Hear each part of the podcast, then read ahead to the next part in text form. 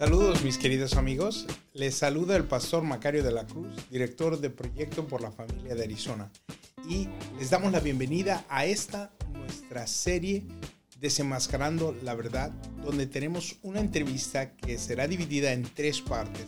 Les invitamos a que ustedes escuchen estas entrevistas y que compartan estas historias.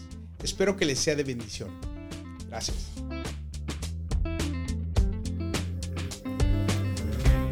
Saludos queridos amigos, es un placer poder saludarles una vez más. Les saluda el pastor Macario de la Cruz, director de Proyecto por la Familia de Arizona. Y como les dijimos, tenemos a una invitada muy especial que nos va a compartir su historia. Ella tiene un testimonio muy poderoso y ella tiene una historia que necesitamos escuchar en nuestras comunidades. Así que es un placer para mí a darle la bienvenida a Mayra Rodríguez, que nos acompaña el día de hoy y que nos va a estar hablando acerca de su historia y de su testimonio.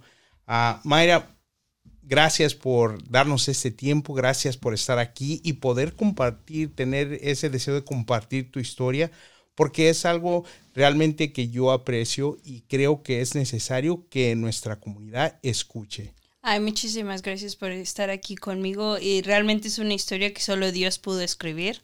No, eh, no es fácil de contarla, te lo voy a confesar. Eh, va a haber momentos quizás que todavía se me entrecorta la voz, ¿no? Porque, sabes, creo que algo que le cuesta mucho al ser humano es aceptar, estuve equivocado, ¿no? Estaba equivocado, ¿no? Yo la regué, ¿no? Como decimos los mexicanos, y, y aceptar que tuviste culpa, ¿no? Eso es un proceso muy largo de digerir que una vez más solo la fe nos puede dar esa sanación y esa salvación. Un placer estar aquí, Macario. Muchas gracias, muchas gracias. Y fíjate, eso es lo más básico de compartir nuestro testimonio y eso es lo que Dios quiere que nosotros hagamos, porque todos, así como tú lo dijiste, todos hemos cometido errores, todos hemos aprendido lecciones y la razón que Dios permite que pasemos por esas etapas es para que nosotros podamos compartir nuestro testimonio, así como tú lo dijiste, aceptar y decir, yo estuve en un error, pero Dios en su gran misericordia me mostró la luz.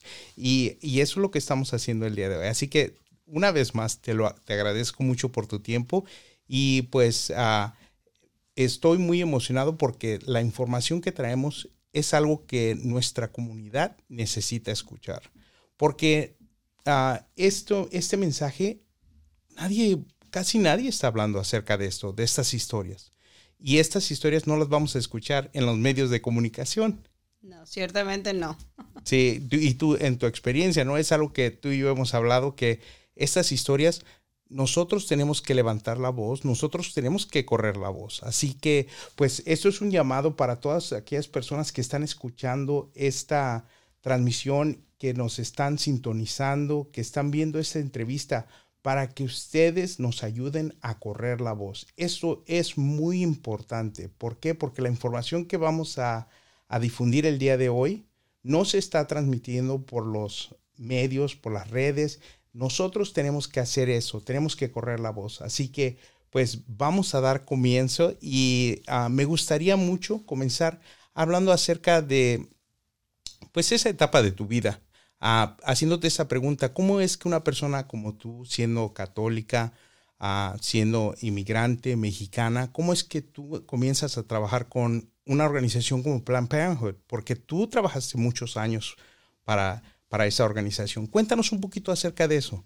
Pues sí, sabes, eso es algo que creo que a la gente le cuesta mucho trabajo entender, ¿no? ¿Por qué? Porque estás acostumbrado a lidiar hoy con personas que dicen deja tu rosario fuera de mi útero, deja la Biblia fuera de mi cuerpo, ¿no? Sin embargo, la mayoría de los empleados en la industria del aborto, en el Plan Parenthood, son personas de, de fe, se supone, de religión. Yo, siendo católica, criada en Ciudad de México, con valores católicos, llego a este país como inmigrante y como muchos buscando el sueño americano entro en las puertas de esta empresa. Yo lo llamo ya un corporativo. Para mí ya no es una organización, es un corporativo.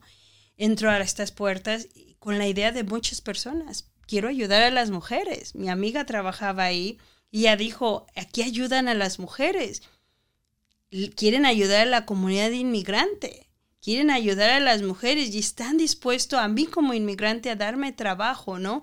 Creo que el sueño de toda persona es lograr realizarse en el área que más desea. Y yo desde chica en, México, yo quería ser doctora, quería ser ginecóloga, créalo, ¿no? Ese era mi sueño desde niña, traer bebés al mundo. Y yo sí quiso hacer mi historia un poquito más confusa, pero es la verdad. Entonces, cuando yo llego a este país, se me abren las puertas en una empresa que quiere ayudar a las mujeres, pero sobre todo, Macario, a mi comunidad inmigrante. Dije, me gané la lotería, ¿no? Qué buenas personas, ¿no? Qué buena empresa. Y, como todo el mundo que cree en esto, a lo que llamamos tan romántico derechos reproductivos, estamos enfocados en ayudar a las mujeres. Yo creo fielmente que los dos lados, a pesar de que a veces nos vemos como enemigos, estamos, tenemos el mismo fin, que es ayudar a las mujeres. Y así es como una católica mexicana, inmigrante entra en las puertas de Plan Parenthood en el año 2000, Macario. Wow. Y ese es el sueño que te venden. Ese, eh, tú y yo hemos hablado acerca de esto. Este es el mensaje que te venden y que mantienen, que estás ayudando a las mujeres, que estás ayudando a la comunidad. Y ese es el mensaje que siguen vendiendo, que esto es algo bueno para nuestras comunidades, que esto es algo bueno para nuestras familias. Qué interesante. Y algo que te iba a preguntar, yo sé que ah, cuando yo comencé a trabajar aquí en ah, CAP, uno de los primeros nombres que Katy me mencionó fue Mayra Rodríguez. Dice, ella me dijo, tienes que conectarte tú con esta persona. Y eh, ahorita, gracias a Dios, pues hemos, nuestros caminos se han cruzado y estamos trabajando juntos. Pero ¿cómo es que tú te conectas con esta organización CAP?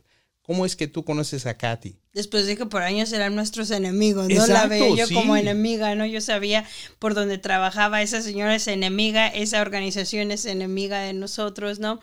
Eh, pues fíjate que brincándonos, después de muchos años de trabajar para esta empresa llamada Plan Parenthood en el estado de Arizona y utilizar, eh, eh, más bien tener bastantes puestos diferentes para ellos, Llego a ser directora de un centro de abortos, donde ahorita vamos a hablar más de mi historia. Eh, las cosas no salen como esperábamos, ninguno de los dos, ni Plan Parenthood ni yo, ¿no? Y entonces eh, salgo de esa empresa eh, en una desesperación donde las únicas personas que me tendieron la mano eran las que estaban en la acera rezando, mm. ¿no? A su vez ellas me dicen, te vamos a llevar con Kathy Harrod, ¿no? Que de Arizona Center for Policy y llego a conocerla aquí, le cuento mi historia y yo todavía recuerdo su cara. Eh, estábamos en otra ubicación donde ellos se encontraban en su oficina, Camelback y 40 calle me parece que estaba ahí antes.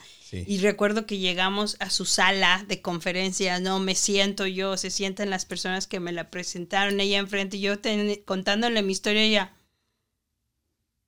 wow, ¿no?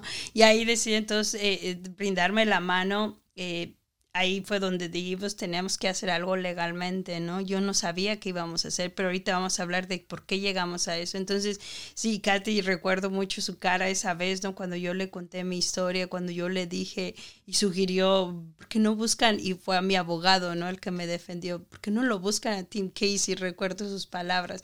Entonces desde ahí Katy se ha vuelto una persona muy importante en mi historia, igual que muchas personas de la comunidad provida del estado de Arizona, ¿no? Que han sido parte de...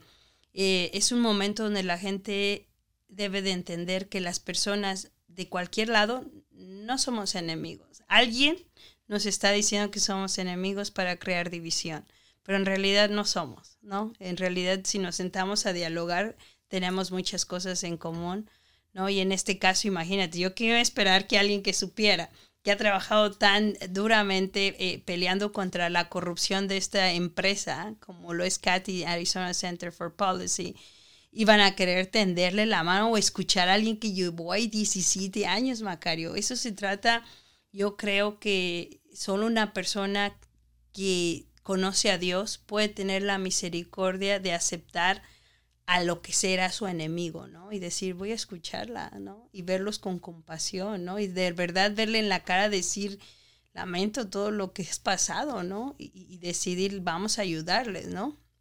Y eso es increíble y una de las cosas que yo creo es que realmente en nuestras vidas no hay coincidencias, sino que hay, pues Dios está orquestando todos esos pasos, poniendo a esas personas y es increíble escuchar cómo ah, tú, pues ah, después de trabajar para esta organización, vienes a conocer a Katy y, eh, y es muy cierto, Katy, ella tiene un corazón lleno de compasión hacia las mujeres y eso es un mensaje que ella repite cada vez que ella tiene la oportunidad, que en en este movimiento a favor de la vida nos importa no solamente la, bebé, del bebé, la vida del bebé en el vientre, sino también la vida de la madre que pues que está pasando por un tiempo difícil, que necesita esa compasión y eso es muchas veces nos olvidamos de eso, que hay personas que están siendo afectadas de otras maneras por esta industria del aborto y muchas veces lo que estas personas necesitan es una voz de compasión, es una mano, que se extienda. Y pues es, es increíble y, y, qué hermoso escuchar eso, que tú pudiste encontrar esa persona, ¿no? Que estaba dispuesta a escuchar tu historia y que estabas dispuesta a escuchar pues todo lo que tú habías pasado. Y yo pienso que Dios te permitió a ti ver todo eso, ¿no? De lo que vamos a hablar, de lo que sucede ahí a, tras bastidores, se puede decir, ahí detrás de las puertas, ¿Para qué? Para que nosotros podamos desenmascarar esta maldad. Y pues, ah, sí, pues cuéntanos, porque tú pasaste muchos años ahí y viste muchas cosas. Y ah, si nos puedes contar un poquito acerca de eso, acerca de lo que, pues, lo que tú experimentaste, lo que te hizo a ti salir corriendo de esa industria, de esa empresa. Sí, y esa es la parte donde llegamos a la parte trágica, ¿no? De la historia, pero como te decía al principio, como muchas personas, yo entré trabajando a esta empresa con la ilusión de ayudar a las mujeres, principalmente. Lo acabas de decir, para mí, viniendo de una mujer, siendo mujer, eh, estoy consciente que somos el pilar de la familia, de la sociedad, las mujeres, ¿no? Entonces, obviamente, la pasión por defender al pilar de la sociedad, que son las mujeres, somos las que procreamos, somos las que traemos hijos al mundo, es muy importante. Pero además, sabes, influye mucho crecer en una sociedad como México, la Ciudad de México. Mi madre siendo trabajadora social, yo crecí dentro de los pasillos de un hospital muy reconocido en Ciudad de México, uno de los más grandes, que es el Seguro Social, ¿no? donde yo me, me topé con historias que escuchaba al ver a mi madre trabajar como jefe de trabajo social trágicas. Y eso te viene influyendo, creas o no, te crea una influencia hacia qué es lo correcto y qué no es lo correcto, ¿no? Entonces, cuando yo entro a trabajar en Plan Parenthood, empiezo en el área preventiva. Empiezo a probar, eh, eh, a, dar servicios preventivos como papá Nicolaos, anticonceptivos, ir a las escuelas, dar pláticas de educación sexual, ¿no? E, e ilustrar a los jóvenes sobre eh, los anticonceptivos, los condones, enfermedades de transmisión sexual. Y hasta ahí mucha gente va a decir, está bien, ¿no? Qué bueno. ¿No? Y yo también, yo defendía a capa y espada lo que esta eh, empresa hacía, porque yo decía, no vas a creer, Macario, pero era tanta mi soberbia que yo le decía a la gente que rezaba afuera, yo salvo más bebés que tú, que estás ahí en la acera, porque yo les doy la pastilla, yo les doy los condones. ¿Tú qué haces? ¿Rezando? ¿Qué crees tú que salvas rezando? Recuerdo mucho esa soberbia que yo tenía contra ellos, ¿no? Pero también porque, porque, sabes, desde el día en que yo entré a trabajar ahí, eh, la de recursos humanos, yo vi a una señora rezando y yo dije, ¿qué es esa señora ahí, no? Ella dice, no entres, yo te voy a ayudar. Y pues yo corrí y entré, ¿no? Y le pregunté a la de recursos humanos, ¿qué es esa señora en la acera? Y dice, ah, no pasa nada, ella no tiene nada que hacer, está rezando, no está de acuerdo en algunas cosas que hacemos. Y yo dije, ok. Y rápidamente dice, no tienes permiso de hablar con ellos. Ningún empleado tiene permiso de hablar con ellos. Eh, este, una razón para ser eh, inmediatamente despedidos, ¿no? Y yo, ok, entonces desde ahí ya te inculcan que ellos son el enemigo, que no debes de ni cruzar palabra, ni para insultarlos, ¿eh? O sea, no debes de cruzar palabra nunca. Entonces, pues con esas bases era como no quieren que tú trabajes aquí porque no les gusta lo que hacemos. Y yo decía, pues si solo doy anticonceptivos, ¿no? Había veces que yo decía, pero esta gente que hace en la acera, que no saben que aquí ni abortos hago, porque por muchos años eso me dediqué. ¿No? Y a capa y espada defendía este derecho reproductivo y esta necesidad de las mujeres de la autonomía de su cuerpo. Pero Macario, llegó un momento que me tomé tanto el Kool-Aid, como decimos, ¿no? E, esta famosa eh, charla que ellos dan, que ya yo estaba en la liberación de mi gente, ¿ok, Macario? Ya yo iba a las comunidades inmigrantes a decirle a las mujeres, tú no naciste solo para criar hijos, ¿no? Tú no naciste para estar en la cocina, tú no tienes que decirle a tu esposo si tomas anticonceptivos, tú puedes tener aborto sin su permiso, ¿no? A las hijas también. Imagínate a qué punto llegas de creerte este cuento de la liberación femenina, ¿no? Que yo era de esas loquitas, voy a decirlo bien, loquitas que salía a la calle con el sombrerito rosa, con su hija en carriola, Macario gritando mi cuerpo, mi decisión. Mis hijos fueron criados dentro de estas puertas, ¿no? Fueron 17 años de darle mi vida a esta empresa.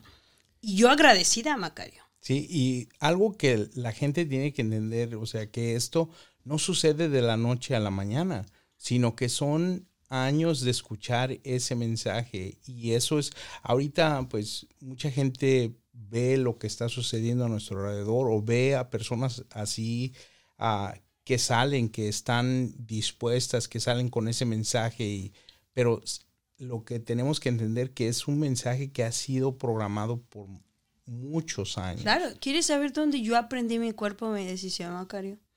Yo me mudé este hermoso estado de Arizona cuando tenía yo unos 17, 18 años, en el 94, y ya la audiencia calculó mi edad. Pero en el 94 llegué a esta hermosa ciudad y empecé en la escuela de Horizon High School, el último año, el senior year. Y recuerdo muy bien que la maestra de historia americana, hablando sobre 1973 y Robbie Wade, me enseñó lo que era mi cuerpo de decisión en esa clase. Yo no sabía esto, viniendo de una ciudad como México, que en ese entonces el aborto no era legal, no era una charla común, no existía eso en mi cuerpo, mi decisión.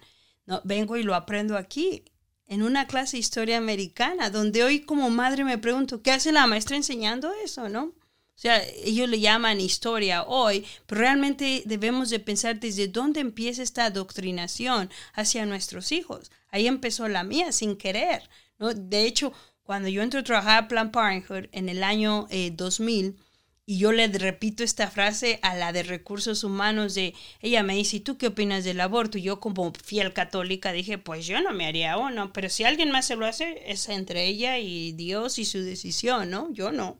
Yo quién soy para decirle qué tiene que hacer, ¿no?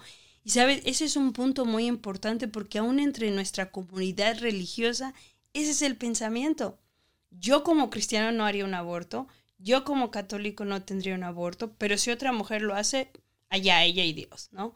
Igualmente con muchas de las otras cosas en nuestra sociedad hoy, ¿no? Yo quién soy para decirle cómo vivir su vida, no es la mentalidad, ¿no? A mí qué, no es mi hijo al que van a matar. Y esa era mi mentalidad, Macario. Así, ¿por qué lo digo? Porque yo ya tenía dos hijos y trabajaba ahí, yo sabía la importancia de mi hijo en el vientre, pero no sabía la importancia del hijo de ella en el vientre, ¿verdad? Yo a ella le vendía la salida fácil, llegaba a la prueba de embarazo y, rápida era para decirle, pero puedes tener un aborto. ¿Por qué? Porque nosotros en Plan Parenthood sabíamos que cualquier mujer que cruzara por esa puerta a hacerse una prueba de embarazo no era porque fuera felizmente embarazada. Era porque tenía la duda y quería encontrar la solución a su problema, ¿no? Entonces sabíamos, si fuera una mujer que quería tener un hijo, no iba a ir a Plan Parenthood iba a ir a otro lugar. Lo sabíamos, lo saben. Saben que las mujeres que cruzan esa puerta saben que no están decididas al 100% a ese embarazo, ¿no? Y que quizás quieren escuchar otra salida. Y éramos rápidos para hacer eso. Éramos rápidos para decirles, pero puedes hacerte un aborto. Y sabes, es muy fácil. 15 minutos y ya. ¿No? Vas a durar ahí cuatro horas, 15 minutos te vas a ir a tu casa y mañana como si nada. Yo recuerdo que les decía así, una mujer tras otra, Macario. Una mujer tras otra le vendía la idea. Y sabes, llega un momento donde tú te crees esta fantasía en tu cabeza. Ah, la chica de 16 años a la que yo le mandé a hacerse el aborto, pues seguramente va a acabar la high school, va a graduarse del colegio, va a ser doctora, va a ser abogada, gracias a mi super idea de haberla mandado al aborto, ¿no?